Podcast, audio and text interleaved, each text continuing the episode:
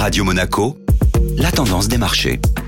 Radio Monaco, la tendance des marchés avec Société Générale Private Banking. Bonjour Gabriel Sultan. Bonjour Benjamin. Les principaux indices actions chutés en Europe hier. L'Eurostock 50 évoluait en territoire négatif après la publication des chiffres sur l'inflation en Europe et clôturait la séance en baisse de près d'un pour cent. L'évolution des prix à la consommation était de 2,9% sur un an pour le mois de décembre, un chiffre en hausse par rapport au mois précédent, mais en ligne avec les attentes des investisseurs. La présidente de la BCE, Christine Lagarde, soufflait le chaud et le froid hier concernant ses intentions, en déclarant que la BCE baisserait les taux directeurs probablement dès cet été, mais qu'elle restait dépendante des données économiques et que certains indicateurs n'avaient pas encore atteint les niveaux attendus. Le marché action ouvrait également en baisse outre-Atlantique. Les principaux indices américains ouvraient en baisse de 0,8% dans le sillage des ventes au détail aux États-Unis, jugées bien trop robustes par les investisseurs, repoussant ainsi le scénario d'une baisse rapide des taux par la Fed. Les rendements du 10 ans américain évoluaient d'ailleurs en hausse de 4 points de base à la clôture européenne pour s'approcher des 4,10%.